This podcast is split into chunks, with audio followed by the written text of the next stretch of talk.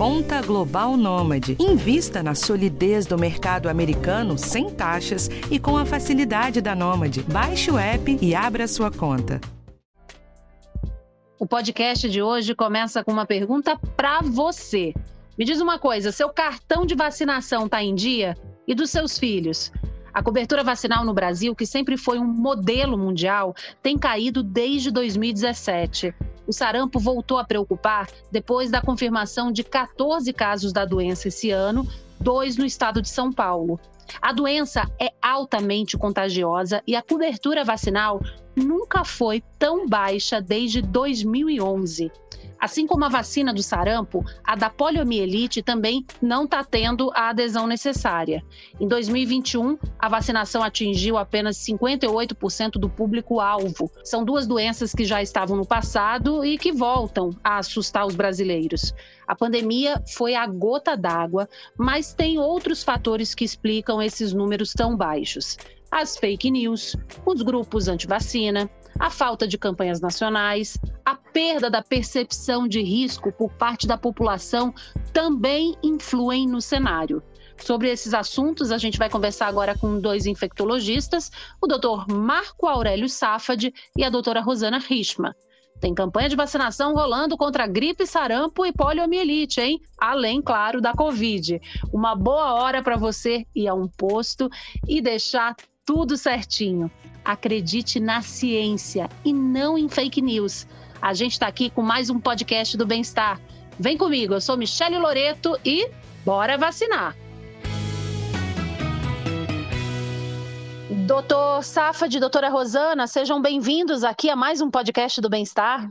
Muito obrigada, Michele. Um prazer estar com você e com o doutor Marco. Um prazer enorme estar mais uma vez é, tendo a oportunidade de discutir um assunto que é tão caro, tão importante para a saúde da nossa população. Obrigado pelo convite, Michele, e um prazer estar junto com a minha amiga Rosana aqui. Então, vou começar com a doutora Rosana, porque, doutora, eu queria saber por que a cobertura vacinal caiu tanto nos últimos anos no Brasil. Afinal, a gente já foi referência né, em campanhas de vacinação.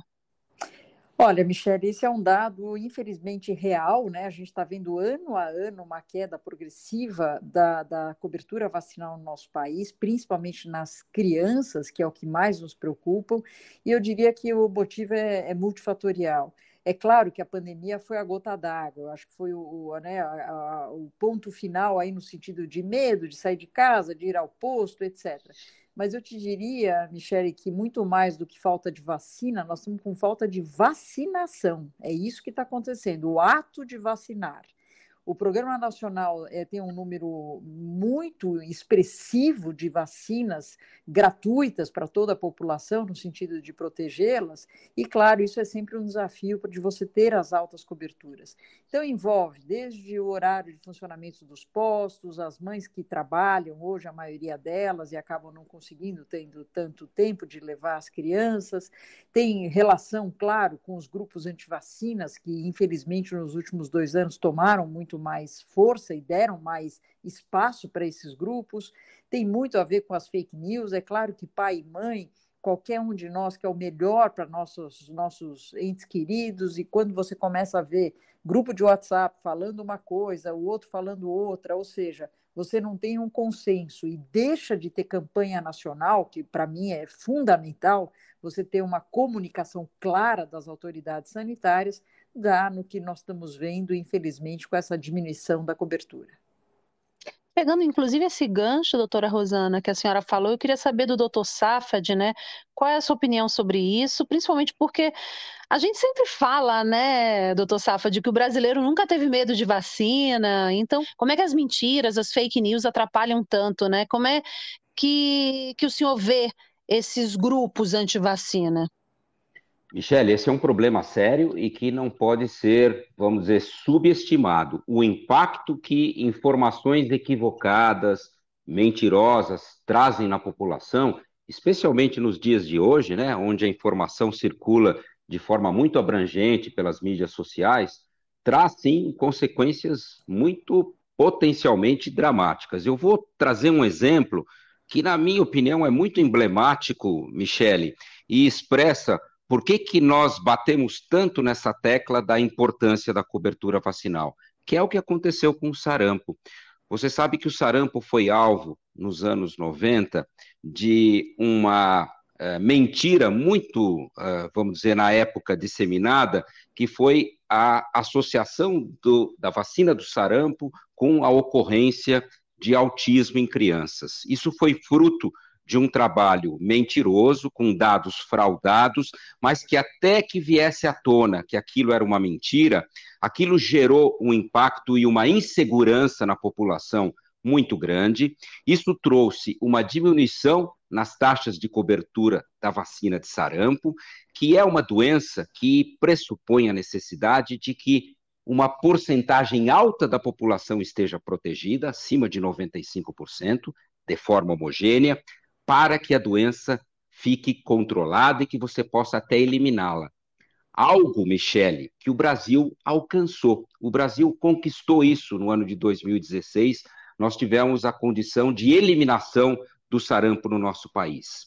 Como você corretamente destacou, com a queda das coberturas vacinais, nós tivemos uh, uma fragilidade, uma suscetibilidade da nossa população, uh, o índice de vacinados caiu e quando o vírus ingressou no país, ao contrário de antigamente, quando encontrava a população protegida, ele encontrou uma situação que permitiu que ele se disseminasse.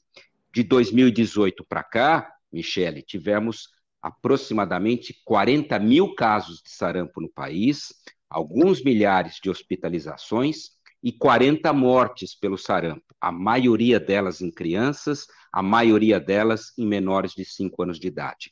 Em resumo, eu acho que o exemplo do sarampo é muito emblemático para expressar a importância de você de você manter altas coberturas vacinais e o que pode acontecer com a nossa população com outras doenças, que a gente vai discutir depois, como poliomielite, como uhum. rubéola e etc.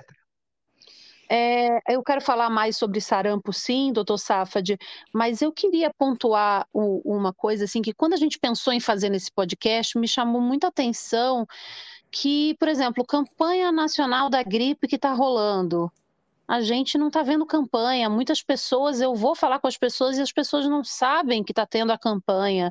Doutora Rosana, é, é fundamental, né, você ter uma campanha para chamar a população para ir aos postos. Michele, em teoria, nós estamos com três campanhas em curso de vacinação. Em teoria. Porque na prática, a gente não está vendo praticamente nenhuma comunicação. Então, isso que você está observando é fato, as pessoas não sabem que nós estamos com três campanhas em curso. E não é fácil você montar campanhas nacionais para um país desse tamanho. Então, você acaba tendo a estrutura, mas não tem o resultado.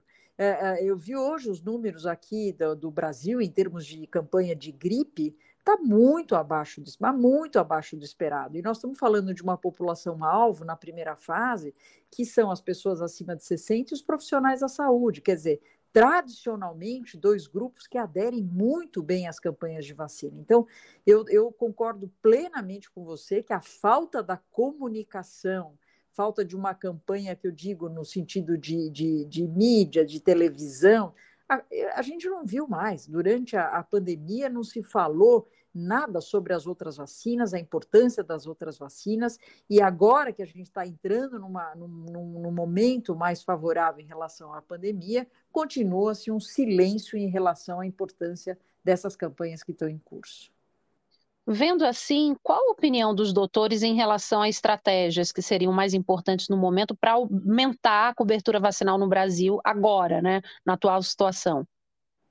É, bom, eu diria, eu, eu acho que tem que ter estratégias tanto com o profissional da saúde, né? Porque muitas vezes, é, como o doutor Marco estava falando, a percepção de risco do nosso paciente, como ele deixa de ver algumas doenças, ele acaba achando que aquilo não é importante. Isso não é só do paciente, o próprio eventualmente pediatra, o próprio médico que cuida de adultos, ele também não tem mais essa percepção de risco, porque ele não vê mais a doença graças à vacinação. Então, eu acho que quando a gente pensa em campanha, em comunicação, vai desde a comunicação com os próprios profissionais ligados à saúde, a gente não perder a oportunidade de vacinação, seja na, fora do hospital, seja dentro do hospital, e, claro, uma campanha é, bastante transparente com a população e não deixar a população em dúvida sobre a importância da vacinação. O que a gente vê hoje é que as autoridades muitas vezes estão falando é, coisas que, em vez de ajudar a esclarecer a população, a população fica mais em dúvida ainda e acaba indo para os seus grupos de WhatsApp para tentar resolver a sua dúvida, e infelizmente eles deveriam ir muito mais para as informações que tem em todas as sociedades, as sociedades de, de imunização, sociedade de infectologia, sociedade de pediatria, lá sim tem informação muito mais fidedigna e baseada na ciência.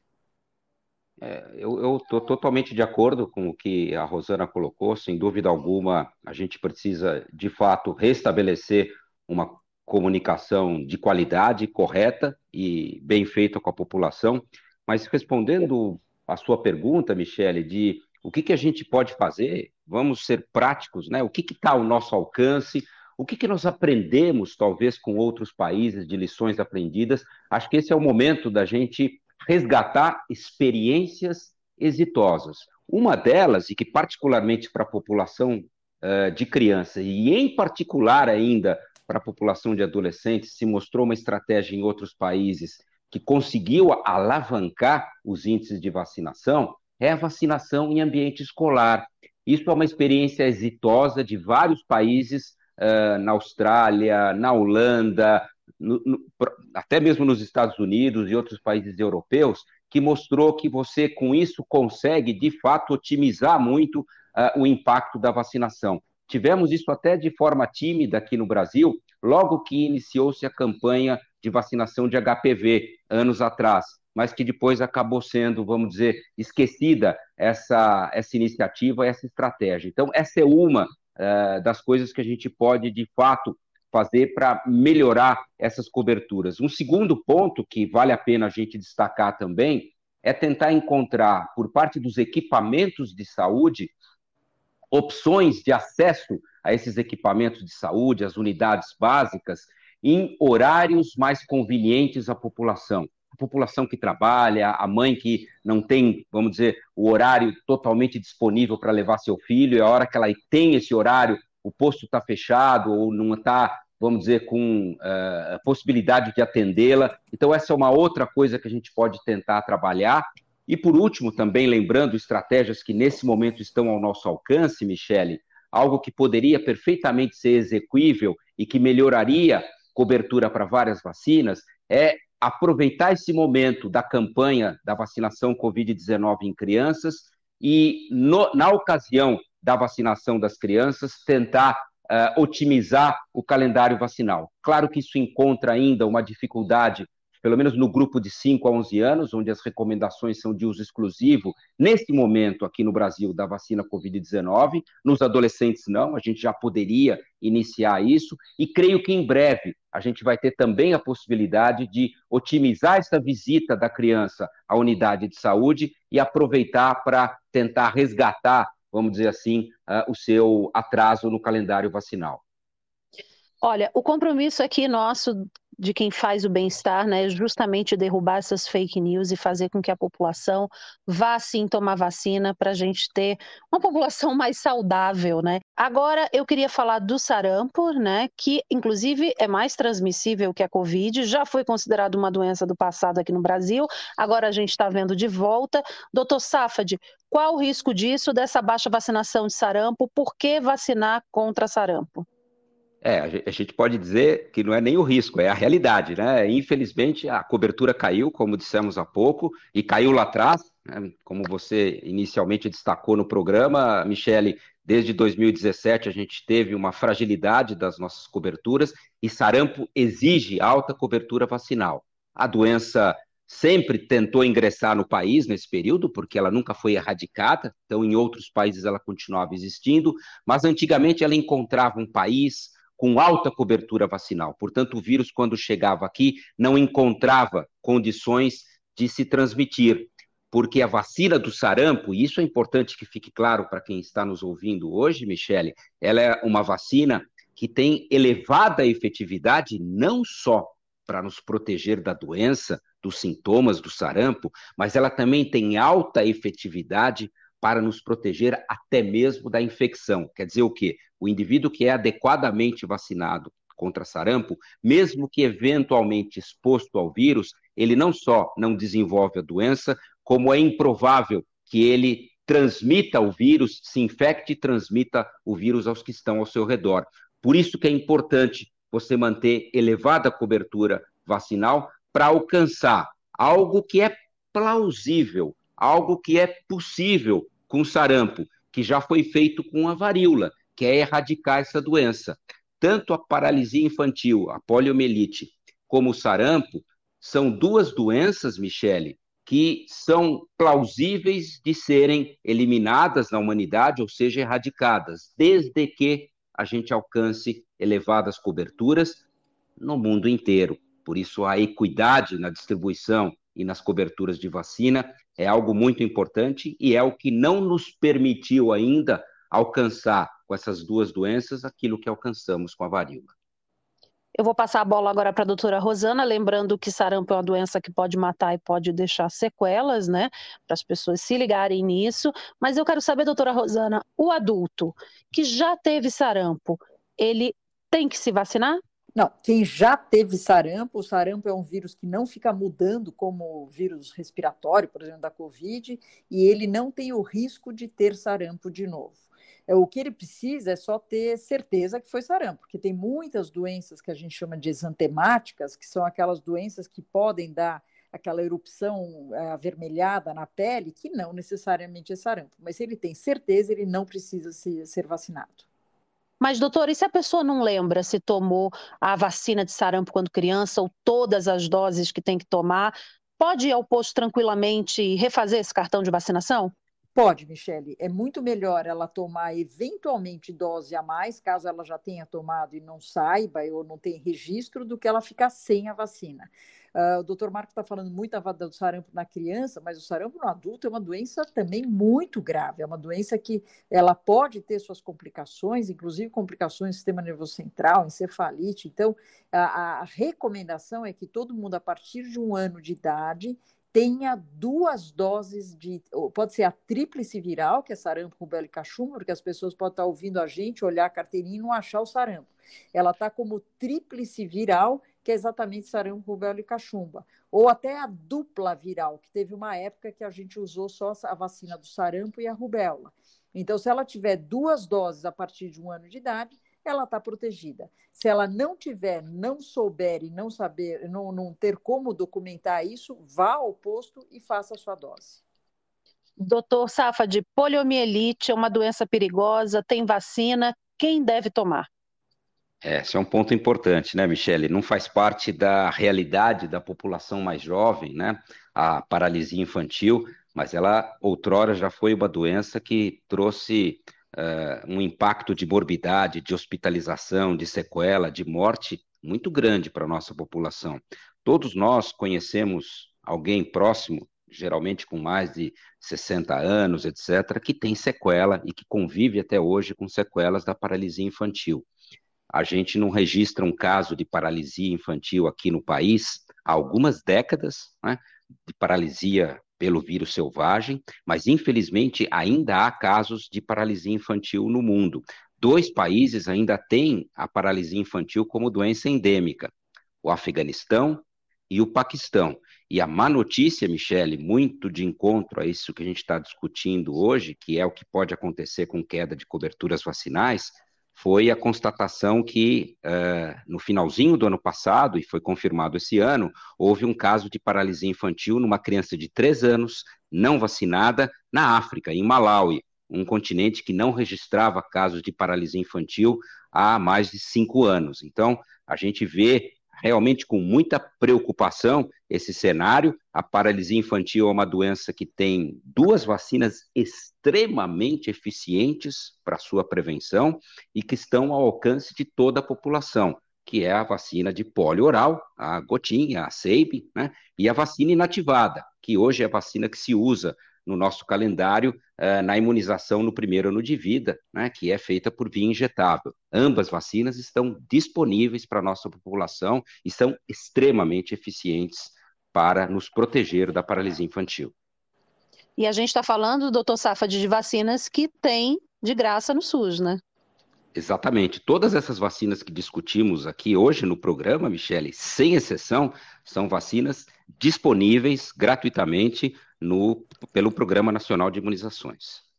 Doutora Rosana, vamos falar de vacina contra HPV? Recentemente teve uma pesquisa que mostrou que uma dose só é suficiente. Eu quero saber se isso já é certo, se vai ter alguma mudança na política de vacinação do HPV e quem é que tem direito a essa vacina de graça no SUS. Bom, primeira coisa, Michele, essa é uma das minhas favoritas, pessoalmente, porque o HPV é um vírus diretamente ligado a cânceres, e não só câncer do colo do útero na mulher, mas também câncer nos, no, no, homem, né? Câncer de pênis, câncer de, de orofaringe. Então, é um vírus muito relacionado ao câncer. Então, a gente está falando de uma vacina que protege a pessoa, previne essa pessoa contra vários tipos de câncer. Então, é muito, eh, na minha opinião, é fundamental essa vacina, e quanto mais precoce a gente faz, por isso que ela hoje é gratuita no Programa Nacional, entre os 9 anos até os 15 anos de idade, para as meninas e também eh, no, no, nos meninos, apesar da cobertura ser mais baixa, ela também está disponível gratuitamente. Hoje ainda, ela no nosso programa, ela é em duas doses, com intervalo de seis meses. Porém, já fazem alguns anos que a gente está vendo que a, a literatura médica tem mostrado a, a possível é, eficácia no sentido de você não ter câncer com dose única nessa população mais jovem. E é, muito recente agora, a Organização Mundial da Saúde realmente dá o seu parecer para essa população mais jovem, então não é para todos, mas para essa população mais jovem, sim, há os estudos cada vez mais robustos mostrando que uma dose de vacina HPV entre pelo menos os 9 e os 15 anos, e tem também dados até 21 anos, seria é, suficiente. O Brasil, eu espero que em breve a gente discuta esse assunto, porque do ponto de vista de saúde pública, é, é, muito mais fácil você dar em dose única o HPV, visto que nós estamos falando de vacinação de adolescente, que é um desafio em qualquer lugar do mundo. E como o doutor Marco falou, como a gente não tem a vacinação escolar, torna-se ainda mais difícil. Então, eu sou favorável em que a gente realmente mude o nosso programa nacional, ainda não mudou, ainda consta em duas doses, mas eu acho que é uma questão de tempo analisar todos os dados publicados e partir para um esquema que seja mais factível para o nosso país. O adulto que queira tomar a vacina de HPV, esse tem que pagar, né? É, a partir dos 15 anos, né? Então, 16 em diante, a pessoa a vacina está indicada, na minha opinião, porque, de novo, nós estamos falando de uma vacina que previne contra o câncer. Mesmo quem já iniciou sua vida sexual, as pessoas ficam muito pensando, querendo relacionar, não, só vou vacinar até antes de começar a vida sexual. Isso não tem essa relação. É claro que quanto mais jovem a sua resposta à vacina é melhor, mas mesmo a partir daí, visto que a vacina que tem no Brasil protege contra quatro tipos de HPV, mesmo que eventualmente você já tenha sido exposto a um, deve se vacinar, porque daí ela ganha proteção contra os outros três tipos, pelo menos, porque a gente sabe, inclusive, que tem uma proteção também cruzada com outros tipos. E a gente espera, Michelle, em breve, ter também uma vacina nonavalente, ou seja, contra nove tipos de HPV no nosso país disponível. Então, é uma vacina é, fundamental ela tem, do ponto de vista gratuito, até os 15 anos de idade, mas ela pode sim, na minha opinião, deve ser feita também para pessoas acima dessa idade. E só para finalizar, essa vacina está disponível também no Centro de Referência de Imunobiológicos Especiais, que tem praticamente no Brasil inteiro, para populações específicas de uma idade maior, né? Então, por exemplo, quem vive com HIV, pessoas vivendo com HIV do sexo masculino até os 26 anos, ela tem essa vacina gratuita, e as mulheres até os 45 anos, ela tem a vacina gratuita. Muito, muito importante isso. Agora eu quero entrar no assunto da vacina da gripe, que aí tem assunto que não acaba mais, tem pergunta que não acaba mais. Doutor hum. Safad, quem tem que tomar a vacina da gripe? É, esse é um ponto importante, né, Michele? E, e a, a, quem está nos ouvindo tem que entender um aspecto crucial em relação à vacina da gripe, que é o que nos obriga, entre aspas, a caso a gente queira se manter protegido, a se vacinar todo ano. e acho que com o vírus da Covid isso ficou mais claro para as pessoas. O vírus da gripe tem uma característica que é comum ao vírus da Covid, que é a sua capacidade de mudar muito de um ano para outro.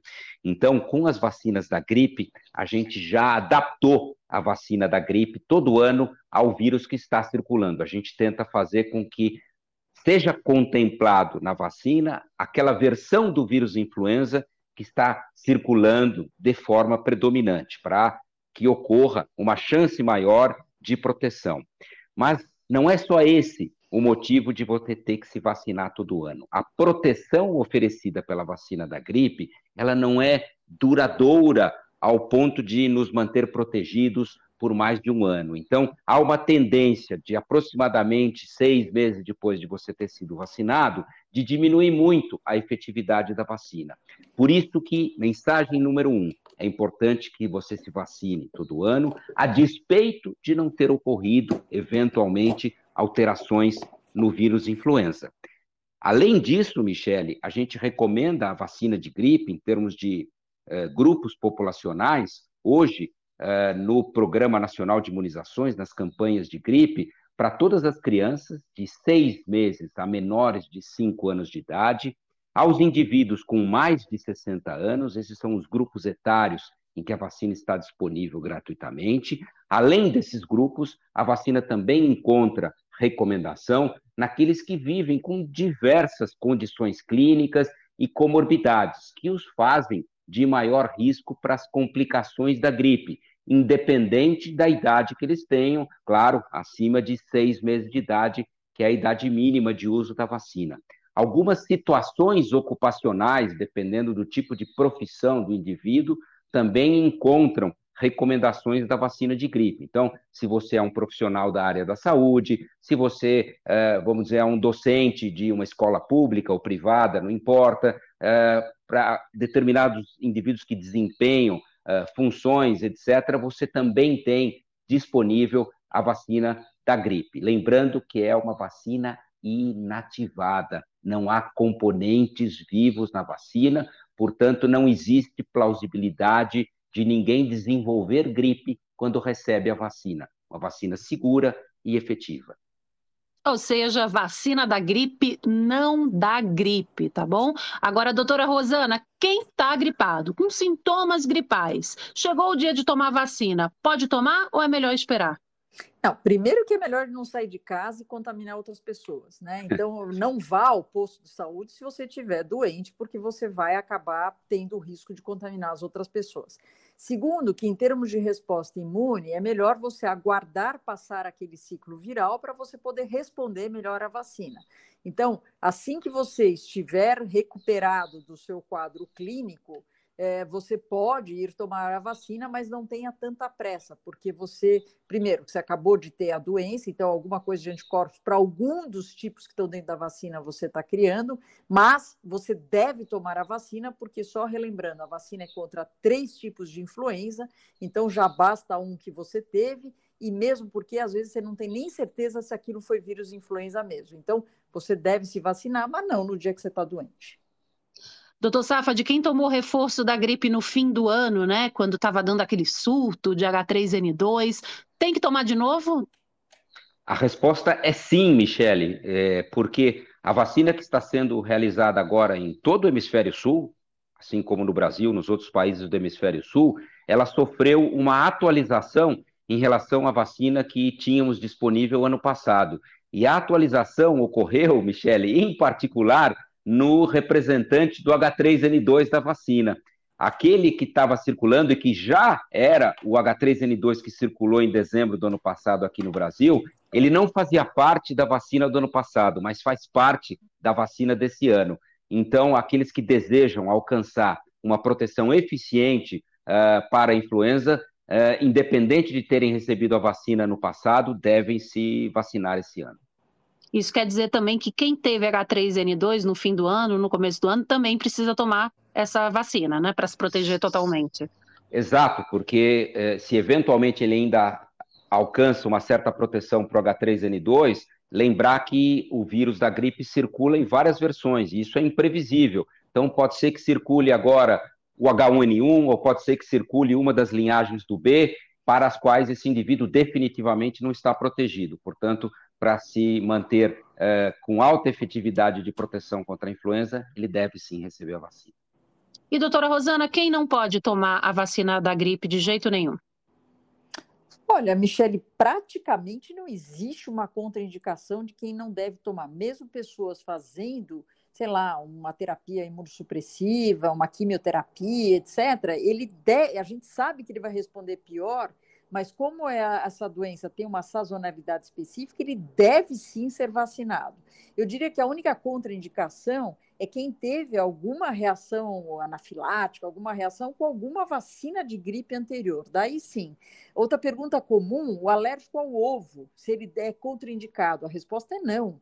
A, a, a, as proteínas do ovo, as partículas, são praticamente desprezíveis hoje na vacina da gripe. Então, não há contraindicação nem na alergia ao leite, nem na alergia ao ovo, ou seja, praticamente são poucas as contraindicações em relação à vacina de influenza. Doutora Rosana, a gente falou aqui de todas essas vacinas, mas eu queria saber o seguinte: uma pessoa pode ir no posto e tomar no mesmo dia sarampo, covid e gripe? Pode, é, aqui no Brasil, só na, a partir de 12 anos é que você pode tomar todas as vacinas no mesmo dia a, abaixo dessa idade ainda não foi liberado a vacina de Covid, por exemplo, com a vacina da gripe, você tem que dar um intervalo de duas semanas. É, embora muitos países já abandonaram essa regra de intervalo, exatamente para você não perder a oportunidade de vacinação. Acima de 12 anos, faça tudo no mesmo dia, sem nenhum problema. exatamente isso, mas, por exemplo, gripe, sarampo, mesmo as crianças menores, né, que eventualmente tenham indicação dessa vacina, podem fazê-la ao isso. mesmo tempo. Bem lembrado. Doutores, para a gente encerrar nosso podcast aqui, eu quero que vocês mandem um recado para quem está nos ouvindo, para ir tomar vacina, deixar o calendário vacinal bonitinho, a carteira em dia. Doutor Safad, por favor.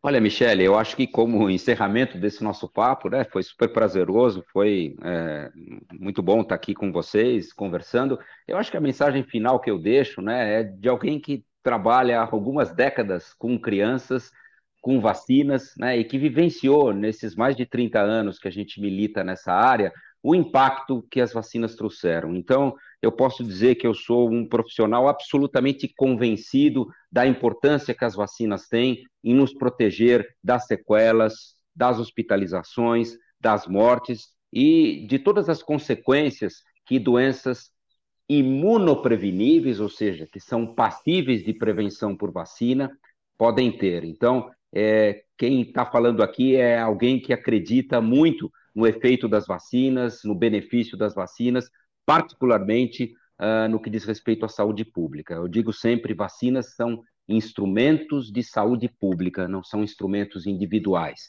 E é por isso que elas obtiveram, ao longo né, desses séculos de uso, né, uh, resultados uh, vamos dizer, inquestionáveis em relação ao seu benefício. Doutora Rosana. Não, Michelle, eu como infectologista, e eu vejo muita doença também, é, o que eu vou falar é tenha para a população, tenham medo da doença e não da vacina. Né? A gente vê as vacinas, podem ter algum evento adverso? Pode, a gente sabe disso. Mas é, do ponto de vista de, de, de grau e importância, é muito maior da doença é, do que. Então, por isso que essa frase que a gente fala, não tenha medo da vacina e sim da doença. Confie na ciência. Eu acho que se hoje nós estamos numa situação muito mais favorável relacionada à pandemia, foi absolutamente graças à ciência e, lógico, à vacinação.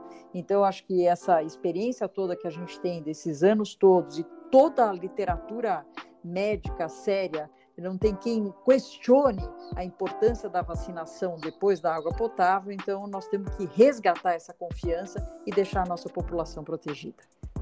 Maravilha, recado dado, viu?